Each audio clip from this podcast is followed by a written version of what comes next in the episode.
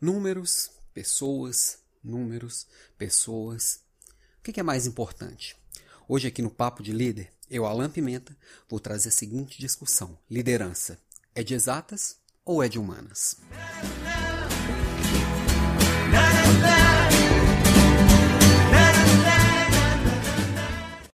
Olá, olá, estou aqui de volta com o Papo de Líder e hoje trazendo uma reflexão, uma provocação bem interessante. Liderança é de exatas ou liderança é de humanas? Você é de exatas ou você é de humanas? Ah, eu sou formado em publicidade, então acho que eu sou de humanas. Você ser formado em publicidade, na verdade, não te faz nem publicitário, né? A gente sabe que tem bacharel em publicidade aí dirigindo Uber, tem bacharel em publicidade presidente de empresa, tem bacharel de publicidade fazendo um monte de outras coisas que não tem nada a ver com publicidade. Você ser formado em publicidade simplesmente é onde está seu diploma. Formação é uma coisa, o que, que a gente é é outra coisa às vezes dá, dá para ser feliz é, coincidindo os dois. Eu sou administrador de empresas de formação e de atuação. Meu papel é administrar empresas.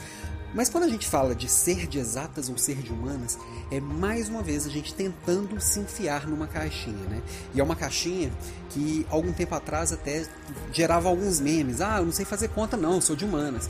Hoje em dia é, é, é, é, muito difícil você escolher uma caixinha e se enfiar dentro dela. E para trazer esse papo, né, para trazer essa conversa, é, eu, eu, trouxe alguns livros para a gente discutir, tá? Essa semana aqui, no Papo de Líder 103, eu faço minhas provocações diárias no Instagram, né? E essas provocações diárias também estão virando pequenos podcasts, na verdade, pequenos microcasts, que são as provocações. E aí, este virou o podcast 103, que eu falava de números que geralmente por aqui a gente fala muito de questões de humanas, questões de desenvolvimento humano, questões de relacionamento, questões de como, como atuar enquanto líder, como eu me desenvolver como líder. Aqui no podcast, tanto no blog quanto é, em todas as redes que eu estou presente, né? Eu estou publicando bastante coisa no LinkedIn também. Dá uma olhada lá, eu estou sugerindo livros, eu estou comentando alguns artigos. Vale bastante a pena. Eu acho, né? Quando eu olho para as minhas coisas, eu acho ótimo. Espero que possa ajudar você também. Mas lá no Instagram, eu estou diariamente trazendo essas provocações como essa dos números. Que gerenciar números seria tão importante quanto gerenciar pessoas. É uma provocação que eu faço por lá. E aí hoje aqui, hoje trouxe oito livros, bons livros. Então eu gosto de indicar livros aqui no podcast. Então, é, para a gente trazer essa discussão, eu vou trazer alguns desses livros, tá? Que o líder é de exatas ou é de humanas? Eu trouxe alguns livros que eu acredito que são importantes, que podem ajudar muito na formação de um líder e que trazem temas importantes. Esse aqui, por exemplo, o gestor eficaz. Vou pegar meu óculos aqui que a mente já não, a, a, os olhos já não funcionam tão rápido quanto a mente. O gestor eficaz, Peter Peter Drucker. É um baita de um livro, ele vem falar de várias coisas e eu vou mostrar para vocês aqui o primeiro capítulo como obter dados necessários. Como escrever um plano de ação? Parece ser coisa bem de exatas, né? Mas aí ele vai é, com várias outras coisas que ele acredita ser, serem importantes para um líder é, se tornar um gestor eficaz, um gestor produtivo, um gestor de alta performance que passa é, sobre conduzir reuniões, sobre conduzir equipes. Então aqui vai passar por exatas e humanas, mas ele começa falando de exatas, né? Como ter dados, como fazer um bom plano de ação. É uma coisa bem, parece bem quadradinha, bem engenheirística, né?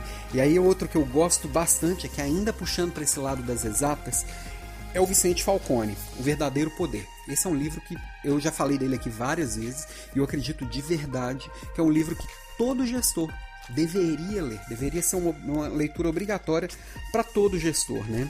E aí aqui ele é, é, lembrando que uma, uma das coisas interessantes do Falcone, que mais, para mim a melhor definição de liderança que eu conheço, que mais funciona para mim, que eu acredito que seja mais abrangente é a do Falcone, que ele fala que liderar é bater metas consistentemente com o time fazendo certo, bater metas com o time fazendo certo. O com o time é a parte de humanas aqui da história, mas o bater metas é, e fazendo certo são, são coisas bem mais puxadas para exatas. Eu crio uma, um processo, controlo esse processo e ajusto e mudo o percurso de acordo com essas medições. Então esse livro traz bastante disso aqui. Foco da gestão, fatores que garantem resultados, método e sistema de gestão, desempenho da organização, como conduzir análise, análise de sistemas, é, como envolver pessoas na análise, conduzir as, as melhorias na, na, organização, como operar com resultados estáveis, gerenciamento da aquisição de conhecimento na organização. E aí é, ele fala, ele passa bastante por essa questão de método, de sistema, de criar um processo, de melhorar o processo é a base disso aqui é o PDCA, é o bom e velho PDCA. E aí é, é, claro que vão ter menos livros que eu vou indicar aqui sobre questões de exatas, porque são processos mais técnicos muitas vezes que a gente tem que conhecer o método, conhecer o sistema, aplicar e aí a gente pode aprofundar, não necessariamente através de livros, mas tem muito conhecimento pela internet que dá para você pescar. Tem muito curso que você pode fazer para se, se, se apropriar disso e aprofundar nisso. Por exemplo, um, depois que você já tem um PDCA é, entranhado na alma, eu sempre brinco que eu não consigo imaginar trabalhando sem o PDCA porque ele faz parte do meu modelo de, de pensamento é, no dia a dia da liderança. Aí você pode entender um pouco mais de sistemas japoneses de produção, que não é só para fábrica, ele serve para qualquer coisa na vida. E depois também fazer algum curso, por exemplo, de Seis Sigma, se tornar um black belt, um green belt. Eu já fiz isso tem mais de 20 anos e eu acredito que ainda é muito importante, ainda me ajuda bastante. É aquele curso que você senta, a hora que você começa a entender, a hora que cai a ficha, vão falar de mim. Aí eu me arrependo amargamente de ter dado tão pouca importância para as aulas de estatística na faculdade, porque os números eles conduzem as tomadas de decisão. É uma coisa bem interessante como eles vão te guiando no escuro, né? E aí, falei de dois aqui, não, não se atenta a números. Estou dois falando de, mais de exatas e dois para falar um pouco mais, e seis para falar um pouco mais de humanas, tá? É, primeiro deles, quando a gente pensa em exatas, a gente pensa nesses números que conduzem as tomadas de decisão.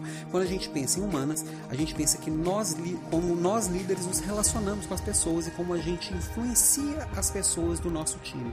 Então, eu trouxe alguns aspectos a serem desenvolvidos né, com a relação a humanas que eu acho que são bem necessários para a liderança.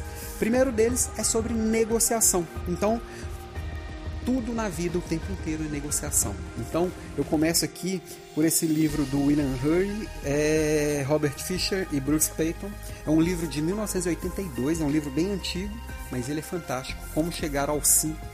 É, a negociação de acordos sem concessões. É que ele traz um modelo de negociação. Na verdade, ele, ele, ele vai conduzindo aqui pensamentos e reflexões sobre negociação, como você conduzir essas negociações, como você se, se desenvolver em negociações. É, ele criou o método, método Batna, que são você criar alternativas para caso a sua alternativa principal não, não dê certo. Você sempre pensa nas alternativas, nas melhores e nas piores, conduz pelas possíveis alternativas e encontra através do Batna do outro, né, que é o Batna são as alternativas para mim e tem o Batna pro outro, né, que é best alternative to, to negotiate é, agreement. Então é como achar acordos de negociação que satisfaçam as duas partes e construindo isso através de boas conversas, boas negociações. É um baita livro. Negociação é uma coisa que é muito de humanas. É, é você com o olho, é com o outro, é o olho no olho. É você chegar num acordo, é você entender as nuances, todas as nuances que estão envolvidas naquela discussão. Um segundo, também bastante ligado a como você se relaciona com o outro, principalmente para quem tem equipe, mas serve para todo mundo, quem não tem equipe também. É esse daqui do Richard Williams. Preciso saber se estou indo bem. Uma história sobre a importância de dar e receber feedback. Aqui conta uma historinha no livro, é ele conduz através, constrói as ideias através de uma história, né? A história do Scott, se não me engano, e, e ele mostra a importância e como conduzir, dar bons feedbacks. É um livro bem legal, leitura bem simples, fácil e gostosa, vale muito a pena. Tá, negociei, dei feedback e é claro que a gente sempre tem que cuidar da nossa marca pessoal. Tem muita gente fazendo isso de uma forma meio tosca, se vendendo de um jeito meio toscão, é, mas cuidar da sua marca pessoal é interessante. Então, trouxe aqui também Arthur Bender, Personal Branding. É, construindo a sua marca pessoal. É um cuidado que a gente tem que tomar, assim como grandes empresas, grandes não, qualquer empresa tem que cuidar da sua marca. Você como um profissional também tem que cuidar da sua marca. zelar pela sua marca, é conseguir dar visibilidade aqueles adjetivos que, que você quer que as pessoas lembrem de você através deles e também é, ser lembrado para coisas que você possa contribuir com a melhoria do processo, a melhoria do mundo. Também trabalhar a marca pessoal é uma coisa muito humana, tá? É, e não tem como eu falar de marca pessoal e falar de negociação como esse aqui, como chegar ao sim, sem falar de política dentro das empresas. Política é uma, é uma palavra também que muito distorcida. Eu vou até gravar um, uma provocação esses dias falando sobre palavras. Às vezes a gente se perde é, com palavras. E palavras, é, quando a gente fala da palavra política, a gente pensa sempre naquelas maracutaias, naquelas negociações de, por baixo dos panos, de me ajuda aqui que eu te ajudo aí. Não. Política é a forma que a gente se relaciona é, se ajuda e cria alianças. Isso na empresa acontece o tempo inteiro, queira você ou não. Você está numa rede política. E entender um pouco mais como isso funciona, é, para mim o melhor livro que eu já li sobre isso é esse daqui. Espertos como Serpente, Manual de Sobrevivência no Mercado de Trabalho. Ele vem falar de como essas trocas acontecem dentro da empresa, ele como escapar das armadilhas do mundo corporativo.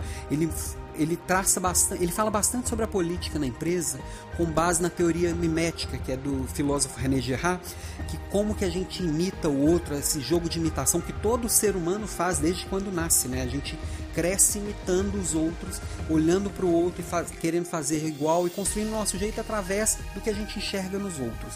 E é que fala de várias coisas, de fofoca, fala de, de, como, de pessoas que puxam o tapete uma da outra.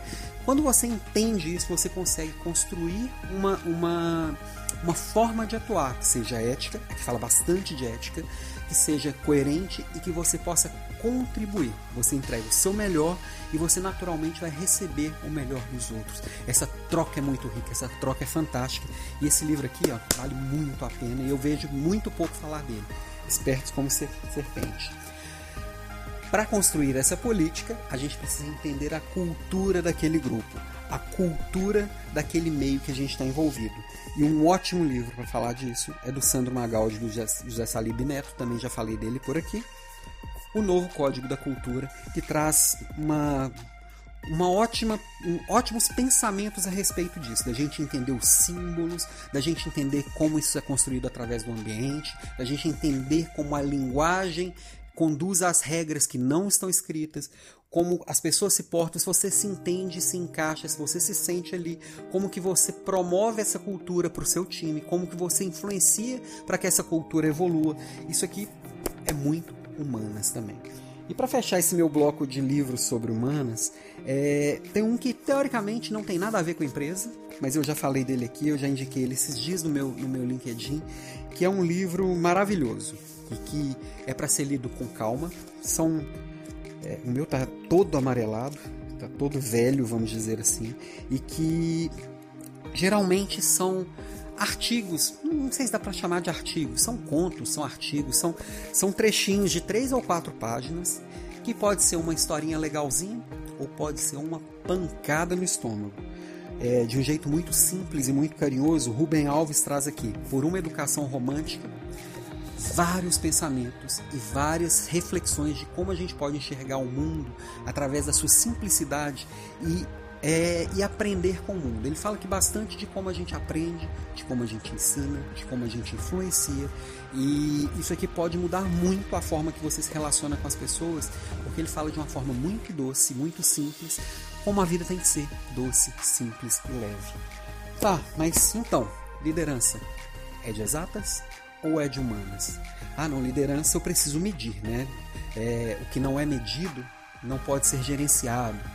É uma frase célebre e que ela tem a sua verdade, sim. Mas aí a gente não pode se agarrar numa verdade e combater tudo que é contra essa verdade de uma forma muito dura. Esse é meu jeito de ver o mundo. Eu, eu acredito muito no equilíbrio. Eu acredito que é, liderança não é nem de exatas e nem de humanas. Então, o que não é medido não pode ser gerenciado. Tá, como que eu meço o sorriso do meu cliente na hora que ele chega na minha empresa?